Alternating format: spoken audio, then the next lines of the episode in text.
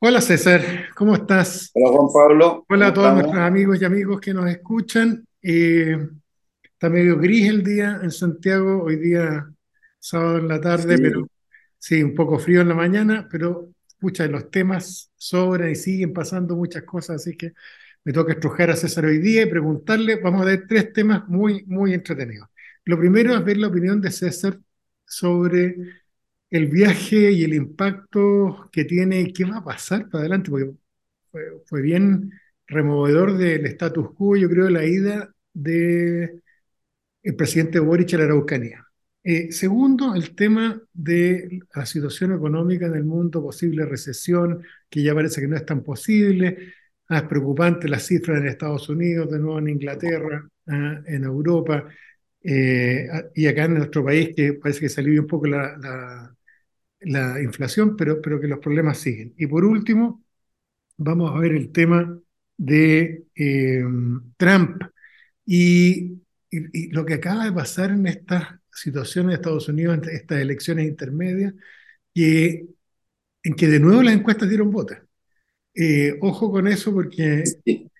ya, ya, está casi pasando a ser la norma de que el promedio de las encuestas apuntaba a un escenario completamente distinto al que pasó. Así que ahí vamos a hablar sobre eso y, y, y mezclado con nuestros propios riesgos de populismo en Chile. Así que partamos, César. Pasaron muchas cosas en, la, en el viaje a la Araucanía. Déjame mencionarte dos. Una, el presidente se enojó. Esta cuestión de que justo antes de llegar hayan quemado una escuela y hayan quemado una iglesia, no sé si tú lo escuchaste, pero, sí. pero se indignó y, y lo manifestó enojado en una declaración declarando que eran unos cobardes los individuos que habían hecho estos actos. Y detrás de eso, de acusarlos de cobardes y de andar destruyendo escuelas donde estudian los niños y donde eh, lugares sagrados donde la gente profesa su fe, eh, los confirma que en opinión de él hay actos terroristas que se están perpetrando en la Araucanía. Eh, entonces, pasaron hartas cosas. Creo que la reunión con las víctimas, por lo que me dicen por ahí, me soplan, fue muy impresionante.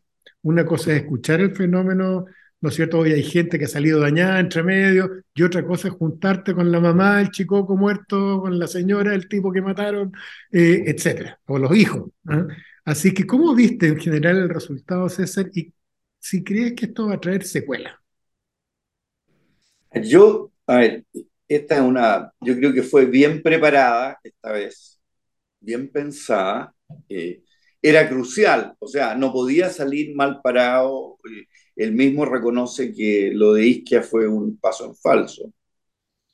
Eh, para mí es súper importante eh, reconocer y no fijarse en las cosas que Boric dijo antes. Yo creo que no, no aporta nada el que ella él antes haya estado en Temucuicú y haya dicho que era un territorio liberado y una pila de cuestiones más. Yo creo que no tienen ningún, no aportan nada. En cambio, yo creo que lo que está haciendo el presidente ahora aporta. Me llama la atención, por ejemplo, positivamente, que la primera, la primera reunión haya sido con las víctimas. Yo creo que, el, el, lo que lo más terrible que hay es la violencia que hay y el sentido de Far West. Eh, y, y, que empiecen de repente ya a todos a defenderse contra todos, que puede ser eh, sumamente caótico. Eh, obviamente que también se juntó con representantes de, de, de, las comunidades y vio también los problemas que hay ahí. O sea, ahí hay comunidades, ¿no es cierto?, que probablemente inicialmente eran 10 familias y ahora son como 20 familias o 300 familias y eso es, no es sustentable económicamente.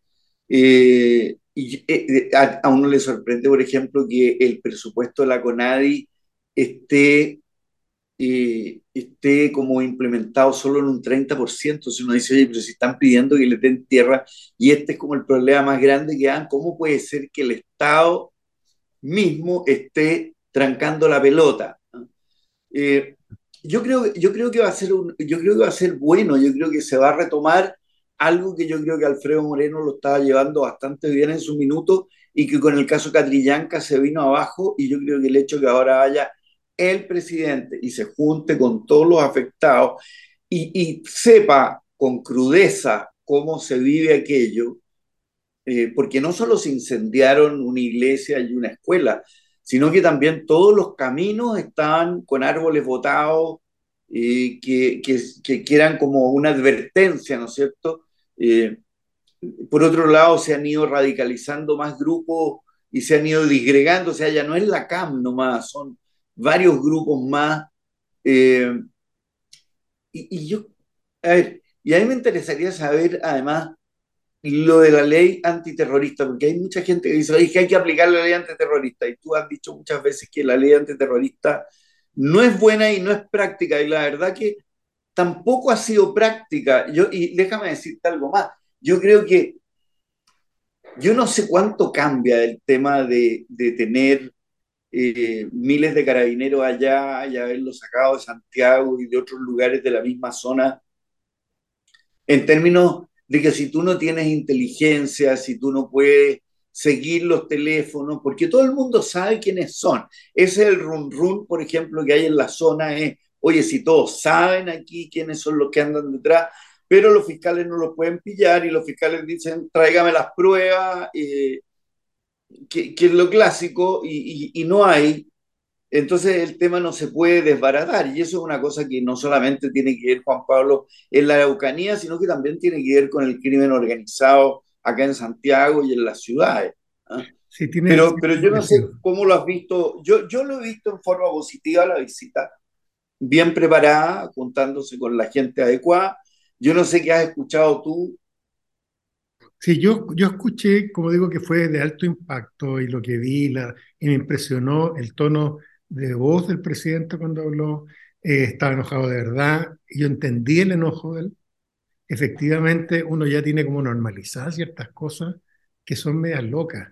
Quemar escuelas donde van niños pobres a estudiar es como psicótico. Quemar lugares donde van personas a profesar su fe es, o sea, es, como fascistoide. Tiene algo de la Alemania nazi. Lógico, tiene, algo fascistoide, absolutamente. Entonces es como además mostrar, piensa que todo esto lo estamos hablando hoy día, César, detrás del plebiscito de salida con las votaciones que salieron en, los, en las comunas con mayoría de población mapuche.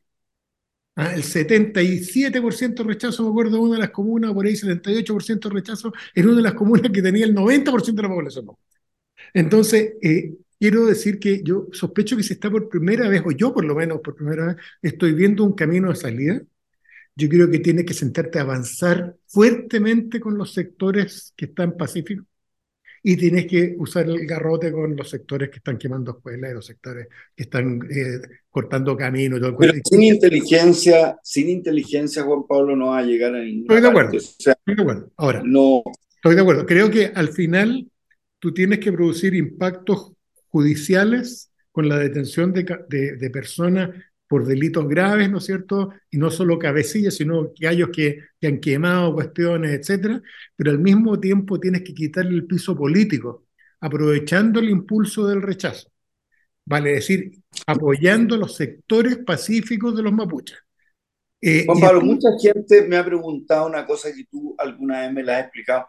¿Por qué la ley antiterrorista es mala? ¿Por qué no sirve? ¿Por qué no es práctica? ¿Qué, hay en ese tema? Porque suena súper bien. Oye, si son terroristas, lo dice hasta el presidente hoy día, ¿por qué no le aplican la ley antiterrorista? por, porque la ley está muy mal construida. Tenemos una ley, acuérdate que Chile es un país raro, en que la primera ley antiterrorista fue construida por un dictador para defenderse de lo que estaba pataleando por romper la democracia. Y lo hace para etiquetar a los sectores, lo hace Pinochet en 1984, para poder eh, sujetar a los grupos más duros y más violentos, pero que querían volver a la democracia. Entonces, es una ley que viene con este vicio de fondo. Después se han hecho cinco eh, modificaciones relevantes, hay más, pero son cinco las relevantes en la ley. Y el resultado actual es que hoy día tú tienes un delito que es casi imposible de cometer, porque todos sabemos, entre comillas, lo que es delito terrorista, pero la definición de la ley es muy precisa. Y el problema que presenta es que requiere que tú acredites que el móvil que tú tuviste para actuar es producir terror en la población. no quemar la casa solamente, no, y eso es muy difícil de acreditar. Esto ha pasado por todos lados. Yo te, recuerdo, César, que a mí me tocó presidir una comisión presidencial que, que se dedicó a estudiar el tema hace siete años atrás y nos metimos a fondo y nosotros propusimos un cambio legislativo que, que se lo tragó el Parlamento. Y ahí quedó metido, y la ley igual que cuando entramos nosotros, hubo consenso en mi época de todas las bancadas de que la ley era pésima, que no se podía usar como estaba, que había que modificarla sustantivamente. Las Naciones Unidas nos pegó un par de coscachos en la misma línea, y eh, entonces eh, tenemos una ley, un cuerpo legal que no es eficiente, que no sirve, que permite más bien enredar las cosas. Eh, no se te olvide en todo caso, para que todo el mundo esté tranquilo, que los delitos terroristas operan como, como una forma de calificación, se llama, agravando penas de delitos ya existentes no es que no haya, impunidad. Si alguien quema algo, mata a alguien, hoy día eso es un homicidio calificado o es un delito de incendio. Todos tienen penas graves. Acuérdense que en el caso de Luxinger, ¿no es cierto? Ahí la pareja terrible, la situación de esos pobres, eh, esos pobres ciudadanos ahí que murieron quemados en su casa, eh, ellos eh, se condenó a una persona por ese delito eh, y ese se condenó por delito común, no por delito terrorista, a una pena, ya no me acuerdo cuánto, una pena bastante elevada. En resumen, tenemos un problema legislativo. No nos hemos puesto nunca de acuerdo, César, es fácil usar la palabra en forma gruesa, eh, pero técnicamente nunca nos hemos puesto de acuerdo en una nueva ley que ordene esto. Y entonces, si tú aplicas la ley actual, terminas un poco favoreciendo a los imputados, porque le das mucho margen de defensa para decir que no se probaron las cosas. Y por eso que yo en este momento creo que más bien lo que hay que hacer es, irse con mucha dureza por los delitos comunes. Y meter además asociaciones ilícitas, eh, ¿me entiendes? Meter un montón de delitos detrás que permita perseguir todo esto, pero lo que yo creo está claro que tenemos que ser extraordinariamente duros con los sectores más violentos hoy día y, eh, yo apoyo completamente lo que dice Boric en este momento, si no esta cuestión va a seguir eternamente. Ah, y yo creo que él como te digo, lo impactó la conversación con víctimas que parece ser que fue dura. Pues qué Oye, vamos al segundo tema, César. El tema de tu especialidad económico, porque estas cuestiones me, me, cargan, estas cuestiones como en cámara lenta, esto como que viene el lobo, y que viene el lobo, y llevamos un año como cayendo en cámara lenta en una recesión en todo el mundo. Ah, en Chile sabemos que tuvimos relativamente buenas noticias, que está bajando al parecer la inflación de a poco. En Estados Unidos también bajó un poco la inflación, pero no se ha logrado parar. Pero sí aparecen síntomas de recesión. César, ¿cómo ves dos cosas? ¿Cómo ves eh, la situación en general económica en el mundo y en Chile para, para el próximo año? ¿Y cómo ves el impacto político de esto? Porque lo maldito de la economía es que esto produce impactos políticos. Claro. Esa cesantía, la inflación, todo esto tiene. Aquí en Chile cambió la agenda política la inflación. O sea, yo creo que es impensado el rechazo en parte sin inflación, porque provocó una urgencia por lo inmediato. Bueno, ¿cómo ves el tema? Mira, hay tres, digamos, eh, grupos de países que, que están en distintas situaciones. ¿ya? Está Estados Unidos con una inflación alta, y con tasas de interés muy altas y que el Fed va a seguir combatiendo la inflación, pero extrañamente con tasas de empleo altas, lo cual hace que el Fed va a seguir todavía presionando en, en su tasa de interés porque no ve todavía el que, que la, la, la, recesión ha llegado en forma mucho más lenta.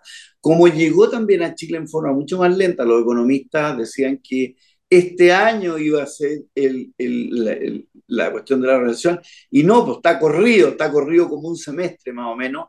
Eh, Europa está muy tocada, Europa está muy tocada con el tema de, de, de, las materias primas hasta el petróleo y, y se le viene el invierno eh, están con problemas de gasto, ¿no es cierto? Y van a tener que gastar mucho más, endeudarse mucho más, eh, con situaciones políticas relativamente complejas, todo lo enredado que están los ingleses, los italianos, etcétera, etcétera, y con la guerra de Ucrania, que es un tema de Europa, básicamente, y que lo hace gastar, o sea, los tiene con los pelos de punta en el fondo, porque Putin cada cierto rato les dice que les va a tirar una bomba atómica, están ayudando con plata y armas a, Ucrania, pero se les están acabando, o sea, no hay armas infinitas aquí en este cuento. Eh, el peso chileno fue uno de los que más se devaluó en el mundo. ¿ya? Por lo tanto, yo creo que va a ser uno de los que más se va a reevaluar en el mundo una vez que esta situación se corrija. O sea, ¿por qué no me fenómeno? ¿Por qué ocurrió el fenómeno este que se tanto peso?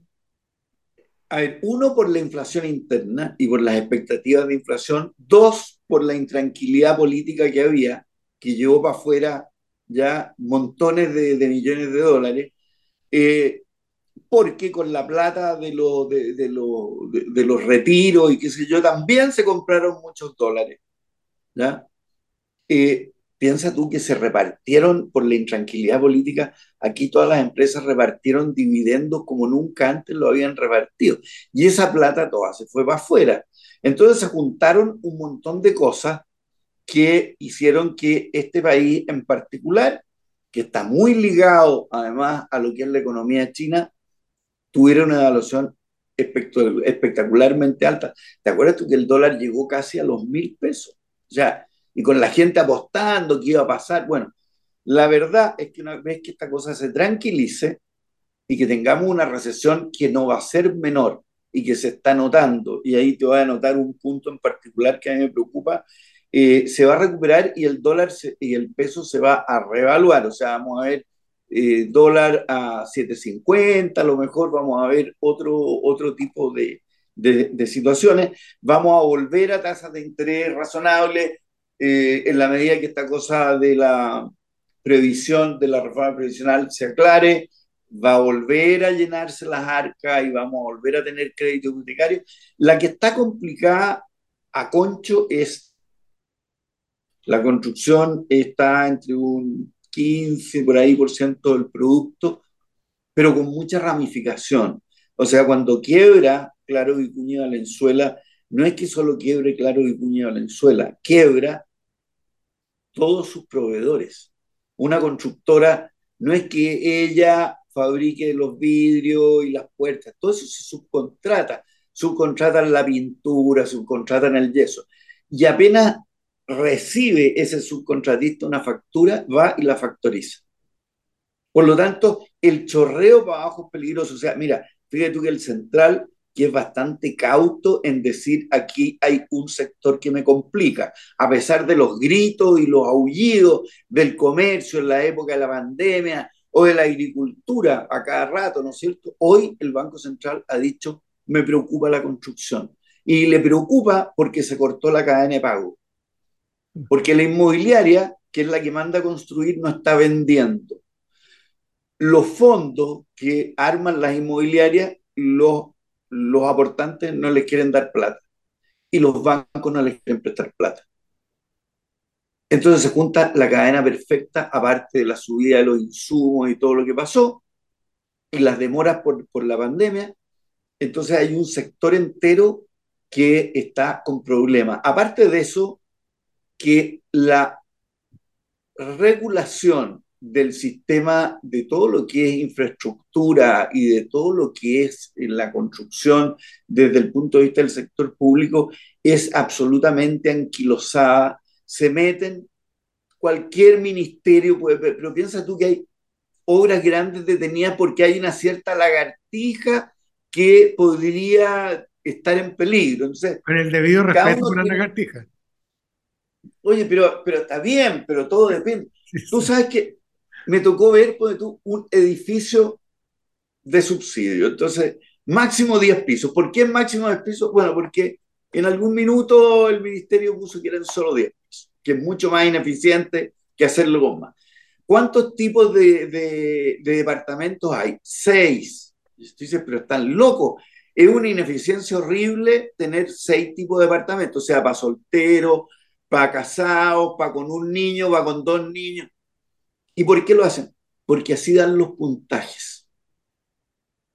Eso no se ha revisado en años, en décadas. Dentro de la ignorancia que uno tiene en tus temas, pero uno no se imagina que a propósito de Keynes y, todo, y Hitler y todas sus cosas, que uno lo que debería esperar en un momento así con crisis de la construcción es un Estado que invierte mucho en obras públicas y en construcción y en viviendas sociales y en todo para justamente apoyar y generarle flujo a las empresas y al mercado de la construcción?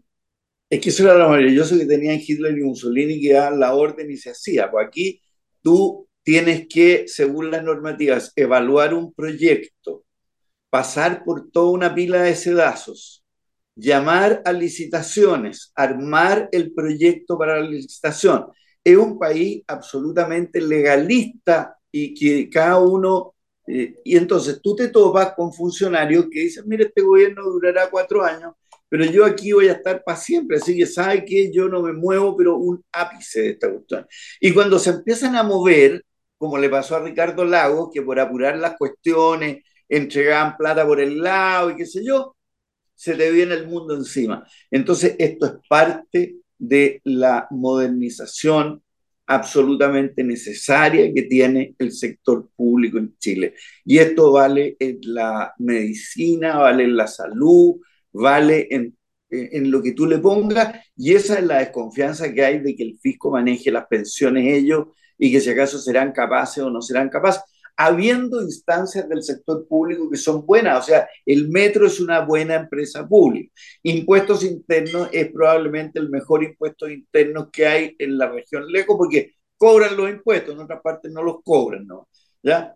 Eh, y así yo creo que hay montones de partes que el sector público lo hace bien. Yo creo que toda la parte de, de los carnés y de, de, de, las visas y de los pasaportes funciona más o menos bien pero hay otras partes que son atroces en que hay legislaciones y normas que vienen de la época de Andrés Bello, o no Andrés Bello, pero de los años 50, los años 60, en que se hacen los procesos a mano, a mano Juan Pablo, o sea, tic, tic, tic. ¿ya? no, podemos eh, confiar que va a haber una reactivación con motivo de inversión en, en construcción por parte del Estado. No va a funcionar. Porque es muy lento echarlo a andar. ¿Y el Banco del Estado tiene algún rol? El Banco del Estado también es una institución que también tiene su burocracia y su sistema interno que es absolutamente resistente a lo que a, el presidente nuevo del Banco Central diga, ¿sabéis qué? Vamos a dar créditos más fáciles y vamos a hacer...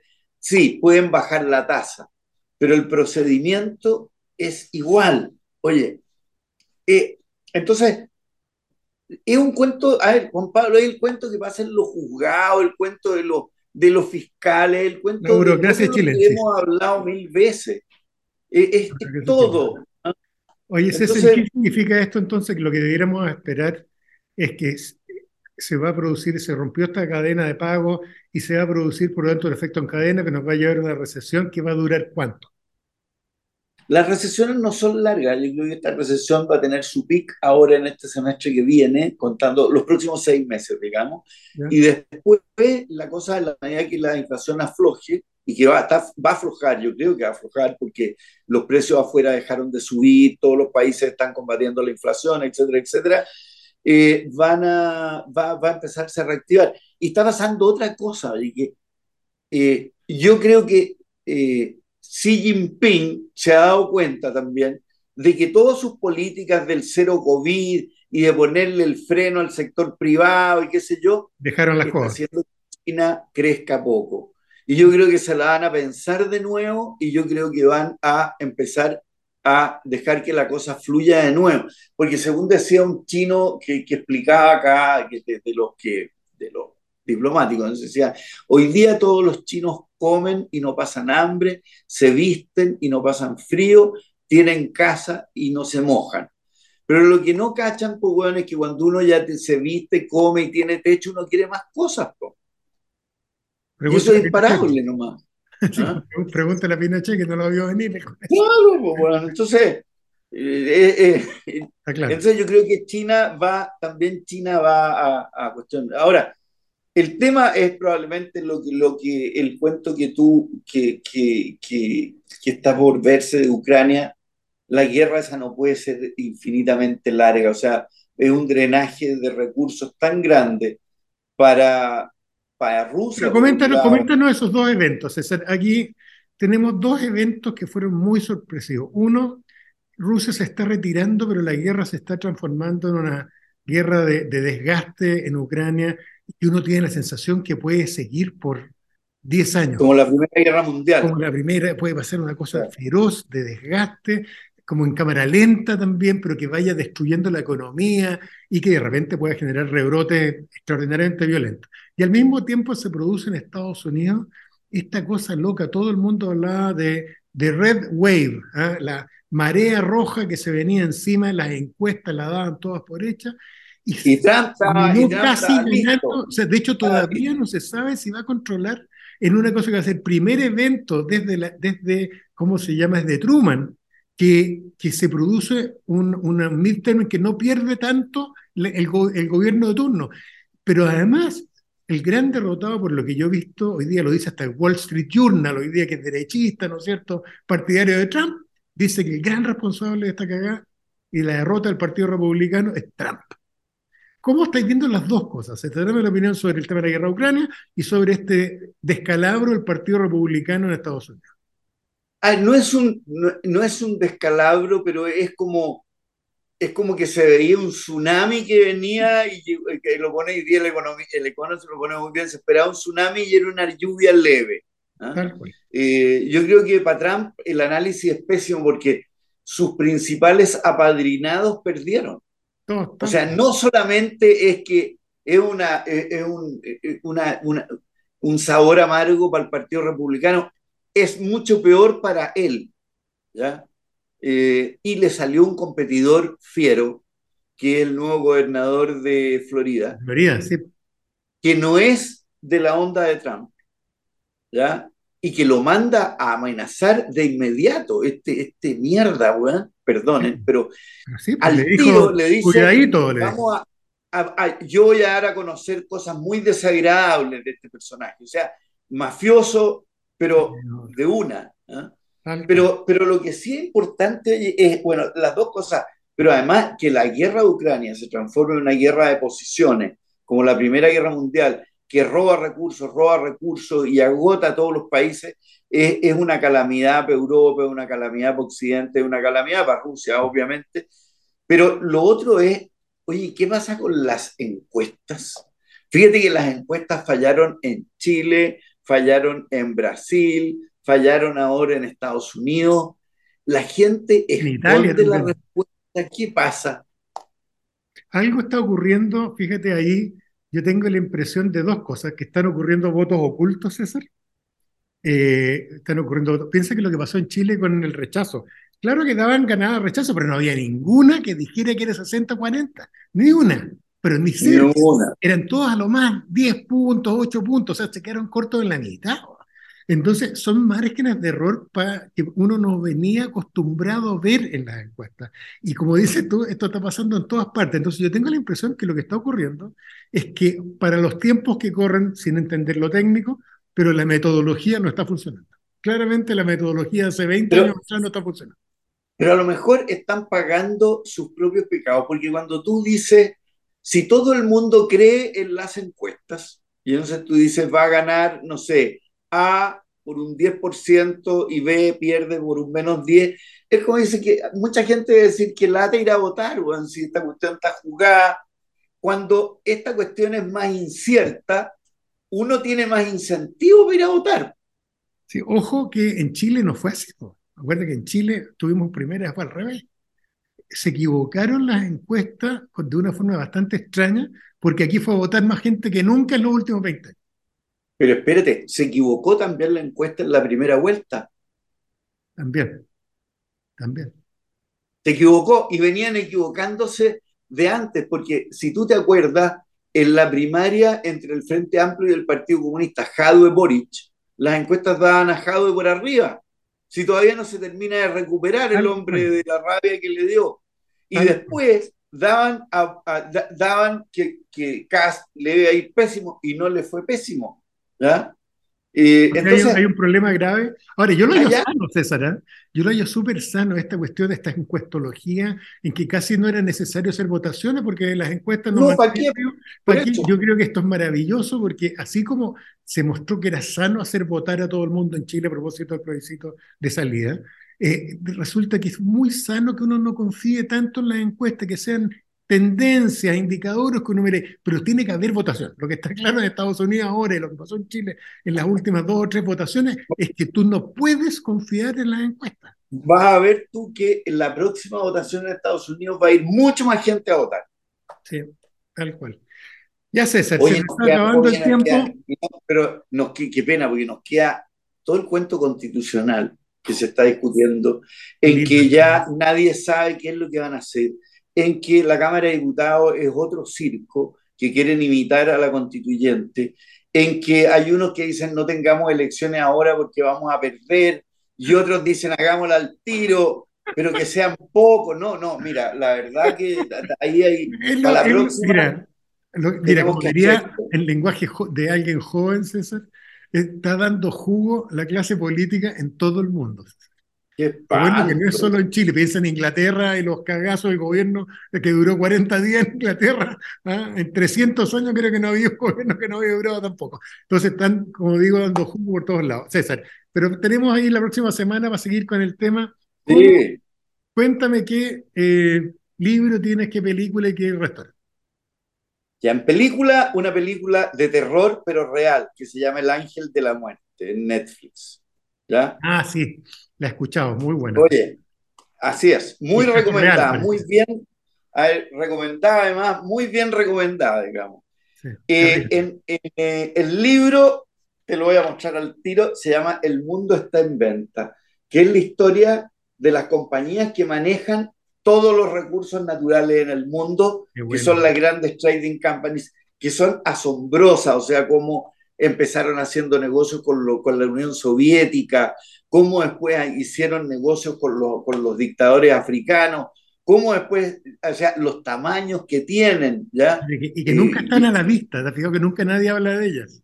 Bueno, ahora, ahora sí, porque se han tenido que abrir en bolsa, Glencore, Extrata, qué sé yo, Cargill, pero, pero, pero es una historia fascinante, o sea, de empresarios, empresarios duros, empresarios, y todo esto partió cuando se terminó la, cuando se termina la, Segunda Guerra Mundial, en que un prisionero alemán que estuvo preso en Rusia vuelve y arma una trading y va a hacer un negocio a Rusia, a la Unión Soviética.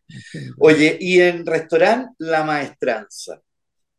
Bueno. Gran sandwichería, bueno, ahí en Vitacura arriba, muy buena. ¿Y tú?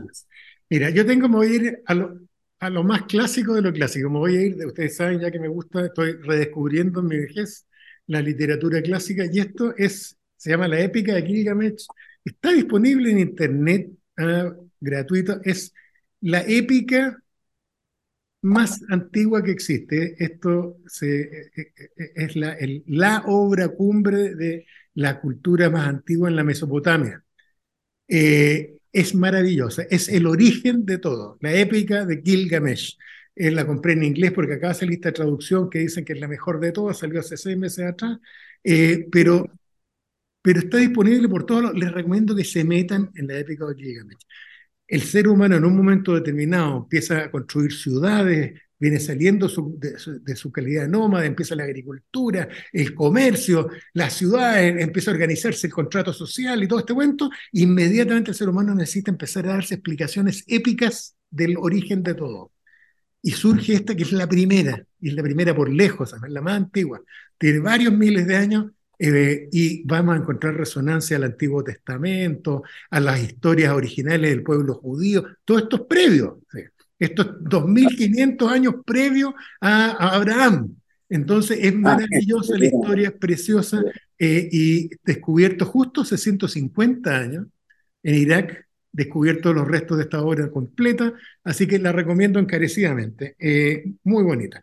Eh, película de abogado, me vieron aquí, es como de suspenso, entretenida, escrita por un abogado que se llama A Time to Kill, Tiempo de Matar, A Time to Kill de hace unos 20 años atrás, muy interesante, que, reflexiona sobre la justicia por mano propia, un, negro en Estados Unidos que le violan a la hija, la dejan pésimo, dos rednecks así como bien fascistoides, ¿ah? y la violan y, sabe que pueden salir absueltos, va y los mata, y un abogado blanco en un pueblito chico en el sur tiene que... Ya, pero no contéis todo porque es muy buena. Muy buena. John Grisham, el autor, que es abogado, así que lo recomiendo, es entretenidísima además, está disponible en Netflix y en varias otras plataformas.